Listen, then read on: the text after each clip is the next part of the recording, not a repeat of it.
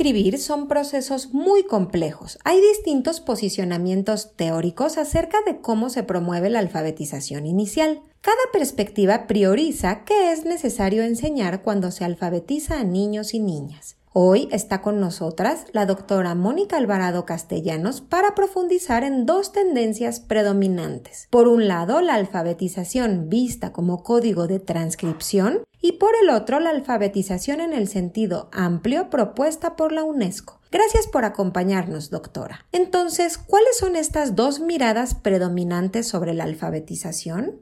Estoy pensando que estamos hablando para maestros y por eso es importante aclarar que no habría problema de tener dos maneras teóricamente diferentes de entender un fenómeno. De hecho, en ciencias tenemos fenómenos con diversas explicaciones y es eh, factible discutir entre estas eh, miradas diferentes. Sin embargo, cuando las teorías trascienden a la vida educativa, las miradas son muy relevantes y nos llevan a escenarios sociales diferentes. Cuando hablamos de posturas teóricas en alfabetización, estamos hablando también de posturas culturales, de acercamientos pedagógicos e incluso de trincheras políticas, no solo de investigaciones psicolingüísticas. Mirándolo así, podemos entender que la UNESCO tenga opinión y promueva una manera de entender la alfabetización, ya que de esto dependerá la oportunidad social que los niños y niñas puedan tener para lograr ejercer una vida eh, ciudadana. Cambia la ciudadanía, la mirada de cómo se forma un ciudadano en función de estar o no alfabetizado y del tipo de alfabetización que se haya recibido. La mirada más simple o el camino más estrecho es pensar que la alfabetización es la comprensión del funcionamiento de un código de transcripción para la lengua, en donde alfabetizarse significaría que los niños aprenden los valores fonológicos que están detrás de cada letra, y con esto ya se está alfabetizado. Sin embargo, esta mirada restringida no la podríamos sostener ni desde los estudios psicolingüísticos y muchísimo menos contemplando la historia que está detrás de la escritura. Una mirada más amplia insiste en hacer notar que se alfabetiza para ingresar a una cultura, a la cultura letrada, y esto implica mucho más que saber cuál es el valor eh, fonológico detrás de las letras. Como nosotros sabemos, la escritura fue un parteaguas para la humanidad y prescindiendo de escritura la historia de la organización social, del conocimiento, de la tecnología e incluso del mismo arte sería diferente, no se parecería a lo que conocemos ahora. Como constructo cultural, la escritura no representa lo que se dice o la lengua oral, representa el pensamiento. La escritura objetiviza el pensamiento y posibilita volver a él, recrearlo sistemáticamente analizarlo y reformularlo. Por eso es que el conocimiento, el conocimiento científico, va de la mano con los sistemas de escritura. La escritura, como lo señala David Olson entonces, es un instrumento del pensamiento. Cuando hablamos de escritura, también hablamos de una historia dinámica. No es equivalente aprender a leer y escribir hoy que haberlo hecho en décadas pasadas, en cientos de años atrás, etc. Las formas de lo escrito van cambiando y lo que vemos hoy circular como textos escritos no son equivalentes a los textos que circulaban en otras épocas. Los elementos para la representación escrita se van modificando en función de las exigencias de la comunicación y del pensamiento que la misma escritura va generando. Los sistemas de escritura van cambiando y tomando caras diferentes que ponen restricciones sobre qué se puede escribir y cómo representarlo. Entonces, a través de la escritura se van modificando muchas cosas del pensamiento, pero también de los vehículos de comunicar ese pensamiento. Cobramos conciencia a través de lo escrito, y esto ha hecho que, cobremos conciencia también de la lengua, también del lenguaje, y que incluso la gramática de una lengua se vea modificada en función de ser escrita. Ni qué decir del incremento del vocabulario especializado. A partir de la escritura, como hemos podido crear, recrear y volver a evaluar nuestro conocimiento, vamos necesitando generar nuevos, nuevas formas de decir, nuevas formas de conceptualizar y entonces el vocabulario va cambiando también. Y esto ha hecho que entonces la lengua oral y la lengua escrita, que en un principio pudieron haber estado más o menos cerca, se vayan distanciando progresivamente a lo largo de la historia.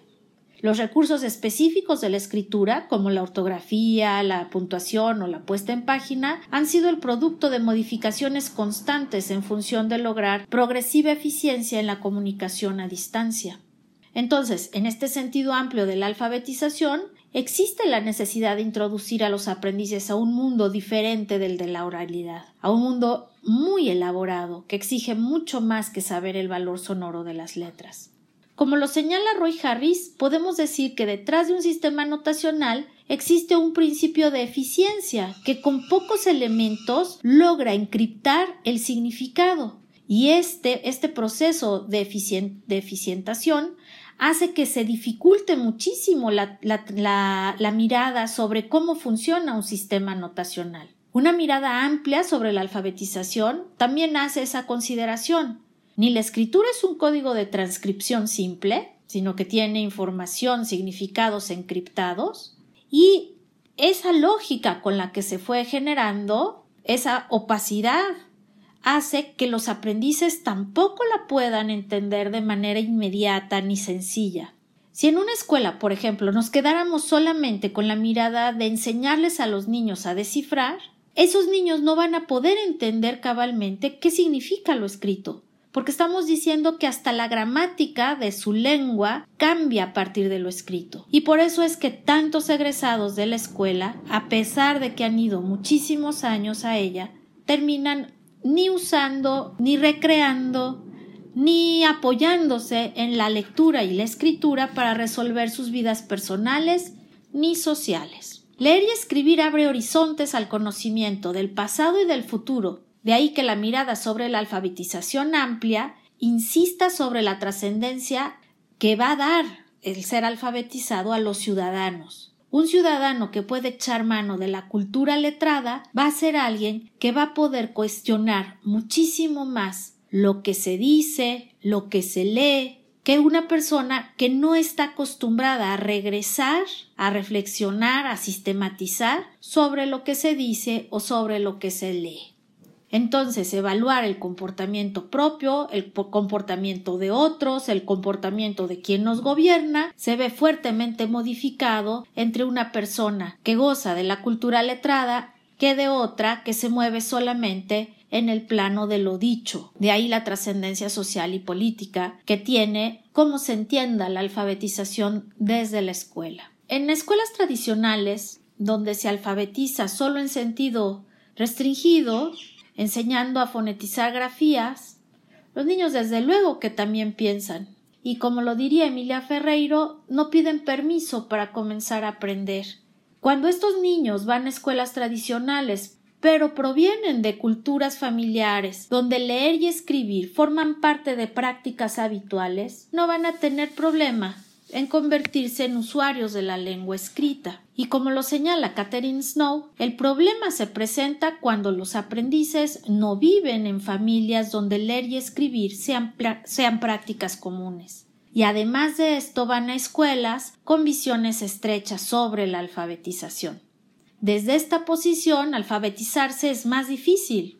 Y lo entendemos pues porque qué necesidad hay de entender cómo funciona algo que prácticamente no te sirve, no tienes referencia en la vida cotidiana para ello. ¿Cómo podrías echar a andar mecanismos psicológicos para inferir el funcionamiento de un sistema notacional prescindiendo de la oportunidad para explorarlo de primera mano? Bajo este escenario, el riesgo de pseudoalfabetizar es muy alto. Quisiera decir también que optar por una mirada u otra sobre la alfabetización depende de las posibilidades de la misma cultura, del mismo entorno en el que se esté.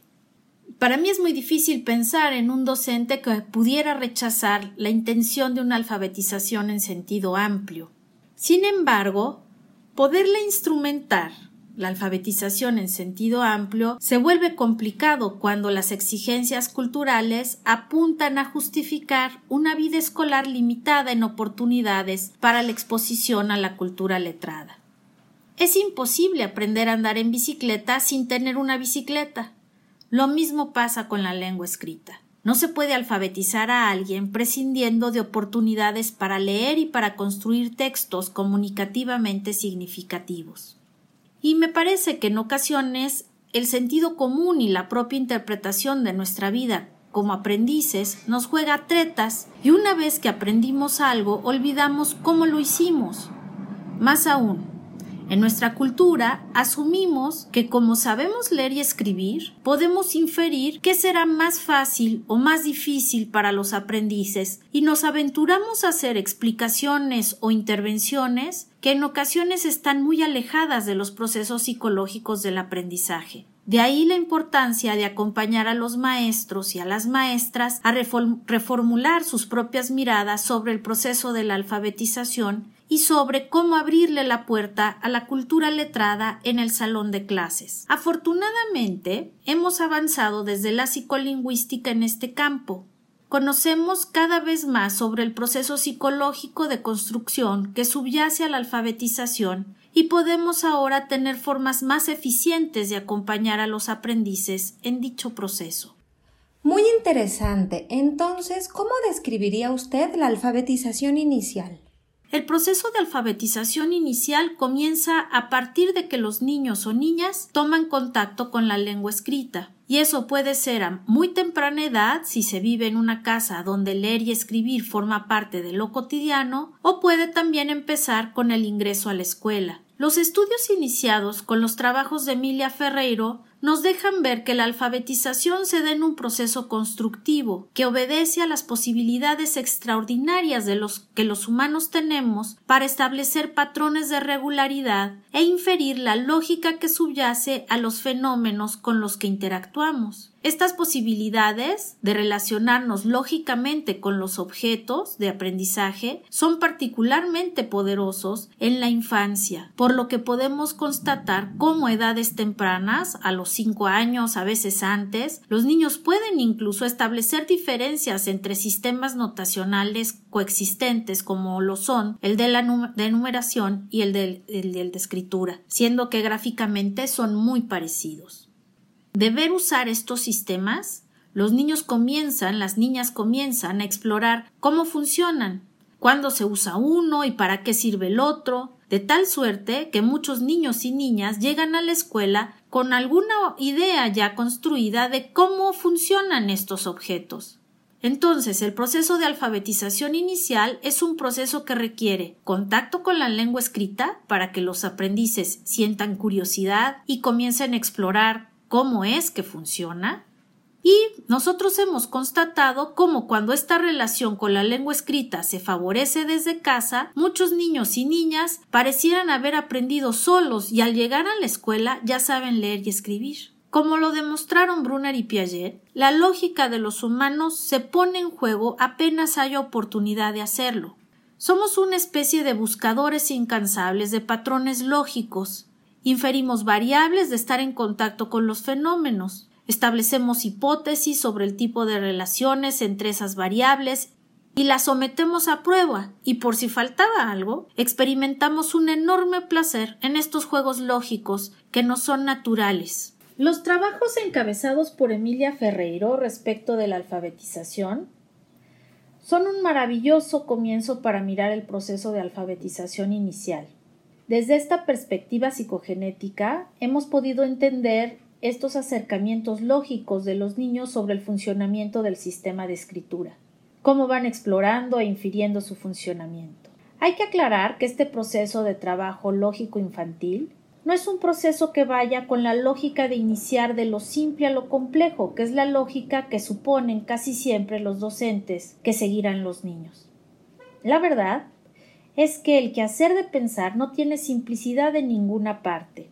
Se vuelve prácticamente imposible descubrir la lógica del funcionamiento de un sistema, como lo es la escritura, partiendo de los elementos. Las letras de una en una, en aislado, las vocales y luego las consonantes, dificulta pensar sobre el sistema, porque la lógica del sistema solo se manifiesta cuando está actuando en su complejidad.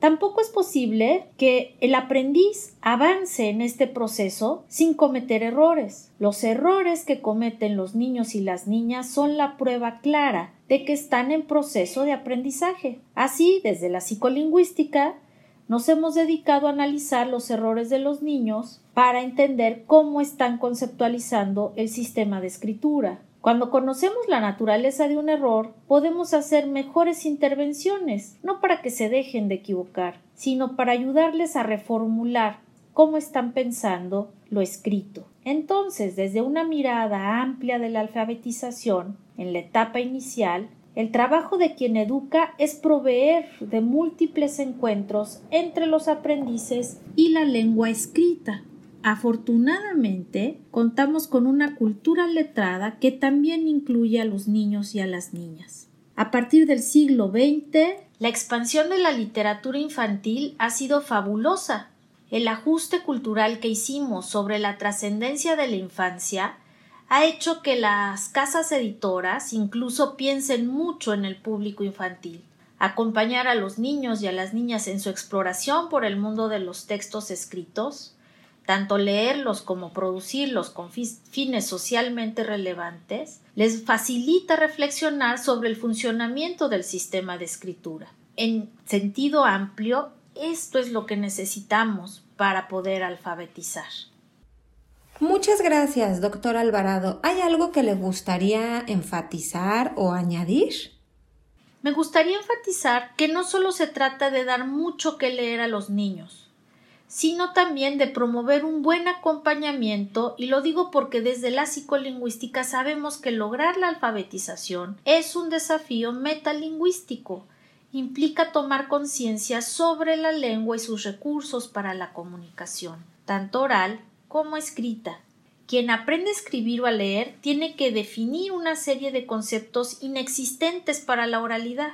Por ejemplo, las palabras gráficas o los mismos fonemas de la lengua. Ambos son elementos que surgieron con la escritura y no preexisten entonces al no estar alfabetizado. Esta maquinaria cognitiva propia de los humanos, que puede identificar regularidades y hacer inferencias sobre el funcionamiento de un sistema gráfico, se vuelve más poderosa en un contexto social, porque la necesidad de explicarle a otro lo que uno piensa promueve que el mismo sujeto caiga en cuenta de lo que está pensando, y es ahí donde el máximo de reflexión se da. Entonces las reflexiones metalingüísticas se favorecen en contextos de intersubjetividad, en donde entre varios se puede discutir sobre cómo se escribe algo, qué letras se emplean para que realmente pueda interpretarse tal o cual cosa.